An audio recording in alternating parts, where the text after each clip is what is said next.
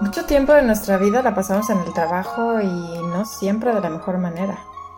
Pero piensa que todos los días tienes la oportunidad de reinventarte y cada día es más poderoso que el anterior si aprendes de los errores y potencias tus virtudes. Mi nombre es Ana Elena Rodríguez, soy emprendedora, madre y amiga. Y creo que debemos de hacer que ese tiempo entre quincenas también cuente.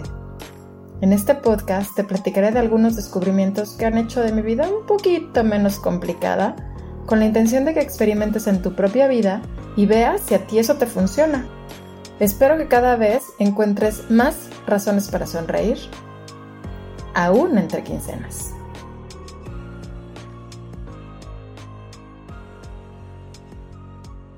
Tengamos muchísimo cuidado con aquellas cosas que volvemos tabú. Se volvió tabú hablar de sexo y tenemos altísimos índices de embarazo en adolescentes. Se volvió tabú hablar de drogas y vivimos uno de los momentos más violentos y con mayor consumo de drogas. Se volvió tabú hablar de dinero y tenemos altos índices de pobreza.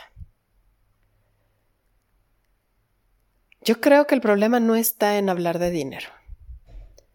El problema es que actuamos irracionalmente con respecto a este. ¿Y a qué me refiero con esto? a que juzgamos a la gente por la cantidad de dinero que gana y la tratamos con respecto a eso. Yo creo que es un error garrafal. El dinero va y viene, el poder va y viene. Tenemos que entender que todos merecen nuestro respeto, punto número uno, independientemente de lo que ganen. Y punto número dos, debemos descubrir que hay más allá de lo que se ve en la gente. Y sí, tenemos que retomar nuestras conversaciones acerca del dinero. Yo sé que el paradigma social no va a cambiar hoy. Requiere muchísimo esfuerzo, muchísimo trabajo.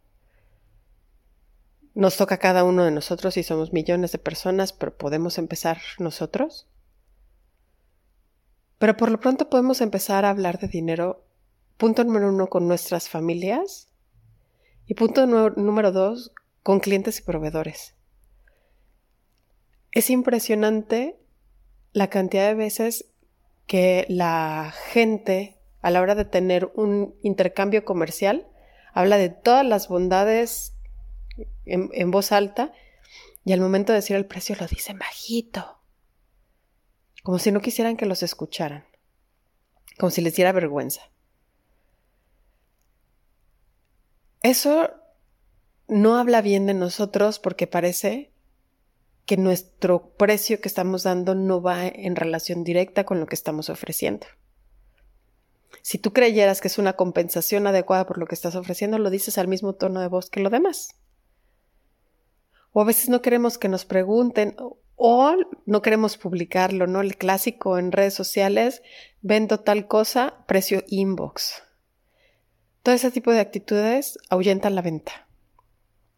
Así es que desde ahí, muchísimo cuidado. Y hablar de dinero con la familia es bien importante, porque es una mini organización la que tú tienes ahí. Hablar con tu pareja sobre la manera en que se van a distribuir los gastos, sobre los ingresos que van llegando de una parte o de la otra, de qué manera pueden ahorrar, de qué manera pueden hacer un fondo para emergencias, si se requiere o no se requiere tener seguros adicionales. Todo ese tipo de cosas se deben de hablar en, en familia. Involucrar a los hijos también. Es importante que ellos se vayan involucrando desde muy niños y se den cuenta cómo se maneja el dinero, cómo funciona el dinero. Hace no mucho escuché a una, una persona que propone que si se le da un domingo a los niños, o sea, una cantidad significativa cada semana o cada mes, lo que cada quien acostumbre, se les pida que una pequeña parte de ese dinero sea cooperación para la casa. A mí me parece muy importante, no por lo que vale el dinero, a lo mejor son dos pesos, ¿no? Si se les van a dar diez pesos a la semana, pues a lo mejor le dices, dame, deja uno para la casa. Y, y a ti ese un peso no te va a hacer ni más pobre ni más rico, eso me queda claro. Pero el niño tiene una sensación de pertenencia importante. O sea, él, ya siente que está formando parte de la familia porque él también está cooperando en los gastos de la casa. Y también se está haciendo una idea de cómo se empiezan a manejar el dinero. Y si tú le enseñas, sabes que de esto que te voy a dar cada semana, un peso va para la casa y uno va para tu alcancía, te quedan ocho pesos para gastar en lo que tú quieras. Y si tú les enseñas, oye, te los quieres gastar ahorita tus ocho pesos en dos dulces o los vamos juntando y después te compras un juguete más grande. Todo ese tipo de cosas son bien importantes que las vayamos manejando, por muy chiquitos que estén los niños, ya, los, ya ese tipo de conceptos los pueden entender relativamente fácil. Y tú es mejor que también vayas haciéndote una educación financiera importante. Porque por lo mismo muchas veces trabajamos con bancos y no entendemos ni qué nos están haciendo, nada más nos están cargue y cargue y cargue cosas y se nos está yendo el dinero ni entendemos por qué. Dices que casi no gasto y lo meto al banco y cada vez tengo menos. Pues sí, te están cobrando comisiones y te están cobrando anualidad y te están cobrando cuanta cosa. Que, que tú no tienes, por no tener una educación financiera, entonces ellos te manejan números y te manejan conceptos que no conoces y entonces es ahí donde viene el problema. Y entonces no comparamos los diferentes servicios que nos dan los bancos o al momento de quererlos comparar no, no encontramos ese punto de comparación entre uno y otro porque uno lo maneja anualmente y el otro lo maneja semestralmente o lo que sea. Y entonces todo eso nos hace bolas. Vamos a buscar la manera de tomar cursos. Hay miles de cursos en Internet. Las bases son relativamente pocas, pero hay que entenderlas. Y hay que adoptarlas y hay que integrarlas a nuestro día a día porque ahí están. Porque cualquier persona que use dinero está sometida a las reglas del dinero. No importa si sea físico si sea digital, todos estamos sometidas a las reglas del dinero. Entonces yo creo que sí es bien importante entenderlas para si queremos que, que nos rinda. Por otro lado, también creo que es bien importante entender la diferencia entre invertir y gastar. Hay cosas que en el momento en que tú las pones a trabajar te van a generar más dinero. Hay cosas que en el momento en que tú hagas esa inyección de dinero van a parar en un cajón, luego ni las vas a usar y ya hiciste un gasto, ya generaste más basura y no te rindió de nada. Aprende a identificar cuáles son las cosas que en verdad necesitas para tu supervivencia, cuáles te van a traer un bienestar mayor. Yo, por ejemplo, soy de la idea de que las experiencias son de las cosas que vale la pena gastar, porque eso sí es gastar, pero vale la pena porque, porque a mí me está, me está generando un crecimiento, me está generando un momento bonito, cosas por el estilo. Y si, y si encuentras oportunidades para invertir, considéralas. Siempre es importante estar buscando que nuestro dinero actual nos genere dinero a futuro. Hay inversiones muy sencillas, como CETES, por ejemplo, que desde 100 pesos ya puedes empezar a invertir. Hay inversiones más complejas, como invertir en bienes inmuebles, o vender algo, o lo que sea. Opciones hay muchísimas. Hay que conocerlas, hay que evaluarlas y para evaluarlas necesitas un poco de educación financiera. Entender qué gastos implica, qué inversión implica, en cuánto tiempo vas a recuperar tu dinero, etc. Por eso, eduquémonos. Eso es bien, bien importante. También creo que hay que tener cuidado con el consumismo. Desafortunadamente, la psicología humana de repente no nos ayuda mucho. Y tenemos, no sé, voy a mencionar números al aire. Ganamos 10 mil pesos al mes. Y no nos alcanza para nada. Y, y, entonces empezamos a generar deuda y de repente pues sí medio nos ajustamos y logramos que nos suban el sueldo o logramos tener ingresos adicionales y ahora ya no ganamos 10, ahora ganamos 12. En vez de pensar, bueno, qué alivio me voy a deshacer de deudas, solemos adquirir más. Solemos subir nuestro nivel de vida con la falsa ilusión de que como ya estamos ganando más, deberíamos merecer más. Entonces, ¿qué es lo que sucede? Que en ningún momento ni salgo de mis deudas, ni me siento libre, ni tranquilo, sino que constantemente voy a estar sintiendo que no me alcanza el dinero. Para eso es bien importante hacer un análisis de nuestros gastos y nuestros ingresos y buscar aquellos rubros en los que sea posible ajustarlo y buscar la manera de ajustarlo a, nuestros ingresos, a nuestra realidad que el día de mañana puede haber nuevos ingresos, cuando los tengas los gastas, no antes. Y que esa nueva vida se ajuste a esos nuevos ingresos y no al revés. Porque entonces vivimos constantemente en deuda. Y créeme, por experiencia propia lo sé, muy dolorosa experiencia, por cierto, es desalentador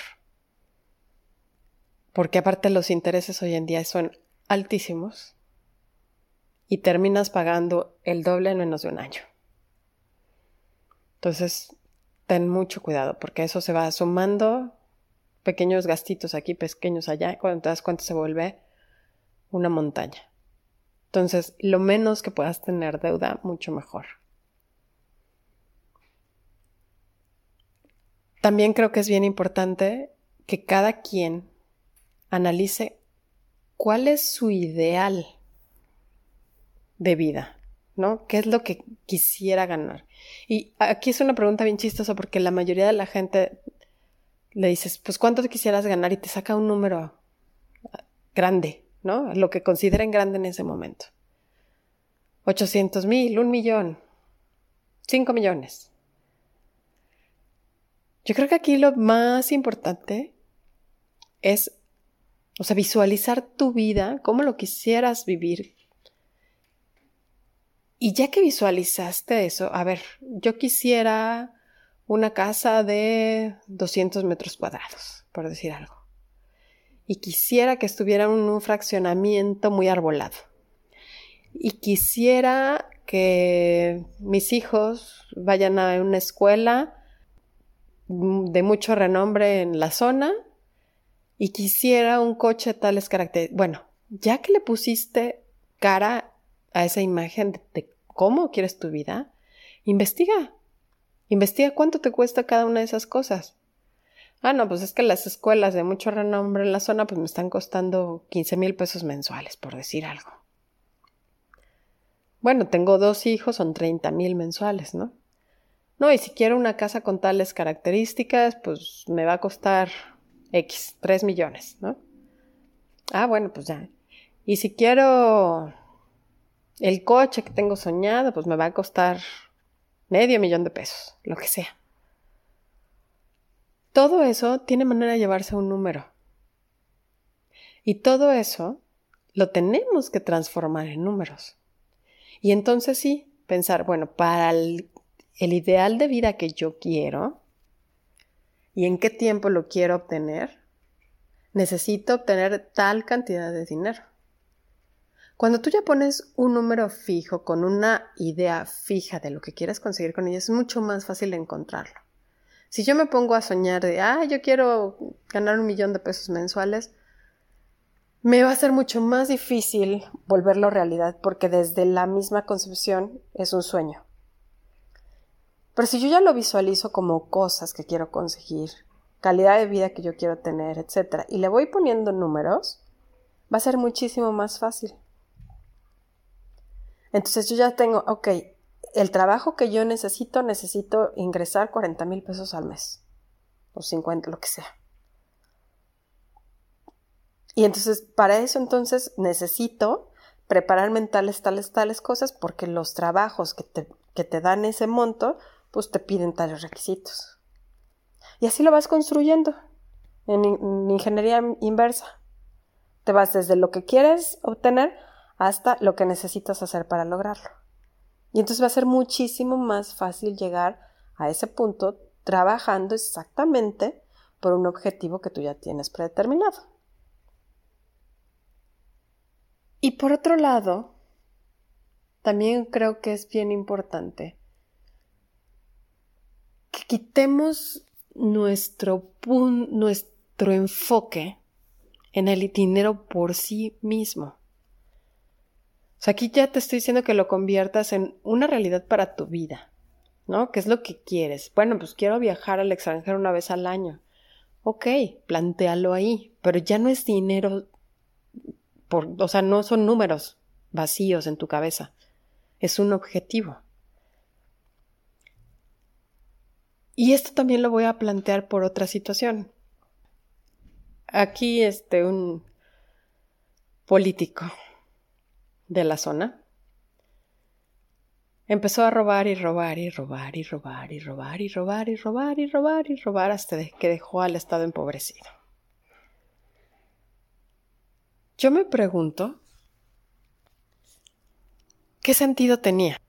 O sea, ¿qué sentido tenía ver que su cuenta en el banco o, donde la tuviera estaba crece y crece y crece y crece y crece? ¿Para llegar a dónde? Ya llega un momento en que eso pierde por completo sentido. Digo, independientemente de la forma en que lo obtuvo, ¿verdad? Que no es. que es bastante reprobable y que nos afectó a muchísima gente muy fuertemente. Pero independientemente de eso, o sea, ya, ya eso no era sano. Ya no estaba viendo el, ok, quiero un estilo de vida para mí que consiste en esto y en esto. O sea, la cantidad de dinero que robó yo creo que le va a servir para las próximas 10 generaciones. O sea, él se va a morir y va a seguir teniendo muchísimo dinero. Por la cantidad espeluznante que robó, ¿no? Entonces, yo quisiera que también dentro de nosotros nos demos cuenta de que está bien tener dinero, pero tenemos que tener una proyección clara de materialización de ese dinero. Si tú eres una persona que tiene muchísimo éxito y produce muchísimo más de lo que puede consumir, planteate dos cosas. La primera, no lo estás pudiendo utilizar porque no tienes tiempo, porque todo tu, tu vida se va en trabajar yo creo que ahí vale la pena hacer un alto y pensar que, no debemos vivir para trabajar, sino trabajar para vivir. Y ganar dinero para disfrutar con los nuestros o para disfrutar nosotros solos. Entonces tal vez me conviene trabajar un poco menos, aunque gane un poco menos, pero voy a disfrutar el dinero que estoy ganando. Si por otro lado creaste un modelo de negocio súper exitoso, que ya prácticamente ni te paras por el trabajo y el dinero sigue llegando, luego me pasas la receta, por favor. Este. Pero si, si ese es el caso, también planteate cómo puedes mover ese dinero. Ya sea para que beneficie a otros, ya sea para que te dé una seguridad de aquí hasta el último día de tus vidas, pero hay que moverlo. Dejarlo debajo del colchón es lo peor que podemos hacer. El dinero es energía y hay que moverla. Hay que moverla para nuestro propio bien o para el de otros. Cada quien toma decisiones sobre su dinero, estoy de acuerdo, pero busquemos la posibilidad de que beneficie a más gente. O sea, si es demasiado dinero para mí, si yo ya estoy cubierto y ya, estoy, ya están cubiertos mis familiares, vamos a buscar la manera de que beneficie a otros. Por otro lado, culturalmente, afortunadamente ya cada vez es menos, pero a las mujeres se nos ha educado a que debemos estar tranquilas porque alguien nos va a mantener. Y desafortunadamente, eso ha generado muchos de los problemas que tenemos las mujeres hoy en día. Nos sentimos dependientes de algo más, por lo tanto nos sentimos atenidas a alguien más. Y muchas veces ese alguien más puede ser violento y no hablo necesariamente de golpes, también hay otros tipos de violencia. Y nosotras, por creer que si nos separamos de esa persona nos vamos a morir de hambre, preferimos aguantarlo. Entonces, mujeres, busquen su independencia financiera, por poquita que sea, pero que el día que ustedes crean que merecen algo mejor, no tengan miedo a tomar sus maletas y salir. No tengan miedo a que a sus hijos les pueda pasar algo por falta de dinero. Busquen tener ingresos recurrentes, busquen ahorrar. Aunque ustedes crean que actualmente están en una posición estable, nunca se sabe. Y digo hasta pensando en mujeres con un matrimonio feliz, me ha tocado ver que de la noche a la mañana se quedan viudas y tienen que sacar adelante una familia. Entonces, sí es bien, bien importante la independencia financiera. Hay muchas maneras de sacar ingresos, hay que buscarle. E insisto, hay que prepararse. Prepararse con educación financiera y prepararse con crecimiento que se necesita para obtener el trabajo que, ustedes desean.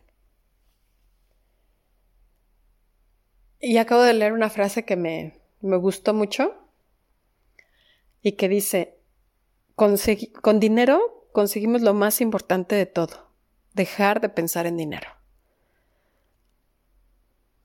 Y yo creo que eso es lo más padre, porque finalmente cuando estamos constantemente pensando en dinero, va asociado a estrés va asociado a cómo salgo de deudas, o no tengo para salir adelante, o no tengo para este, apoyar a mi familia, va asociado a la escasez.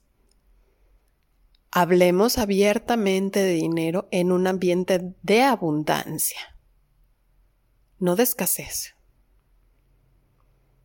Hablemos sobre cómo se debe de manejar de cuáles son las reglas del juego. Nos gusta o no, formamos parte de ese sistema y lo, lo tenemos que usar como está. Hablemos de dinero con la gente con la que tenemos confianza. Uno nunca sabe. Nos, tal vez nos pueden apoyar. O sea, hay veces que por no decir que estamos en serios problemas, este, la gente luego nos dice, ay, me hubieras dicho, yo tenía una vacante no sé dónde. O yo conozco un cuate que mire que, lo que sea. Hablemos de dinero. Dejemos el tabú a un lado. Si la sociedad todavía no está lista para evitar juicios a partir del dinero, pues fíjate con quién lo hablas, eso es todo. Eso es todo. Pero es como todo, ¿no? También la sociedad no está lista para verte llorar, pues no llores enfrente de todos, pero sí llora. No, eh, son cosas de la vida. Es como todo. Pero sí procura educarte financieramente y sí compártelo con tu familia. La verdad es súper importante y vas a ver que si quieres un cambio real en tu economía, se comienza por la educación. Te mando un abrazo bien fuerte, cuídate mucho. Bye bye.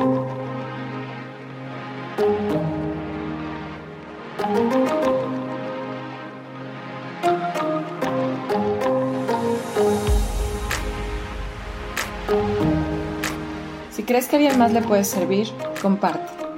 Es más, comparte con tus compañeros de trabajo para generar una inercia positiva y un mejor ambiente laboral. Si quieres que tratemos un tema en particular, contarme tu historia o simplemente entrar en contacto, escríbeme a entrequincenas.gmail.com. Repito, entrequincenas.gmail.com. Si te gustó, suscríbete para que sepas cuándo llegan los siguientes episodios y regálame 5 estrellas para llegar a más gente. Busquemos el bienestar de todos, porque el bienestar de los demás deriva en bienestar para ti y en bienestar para mí.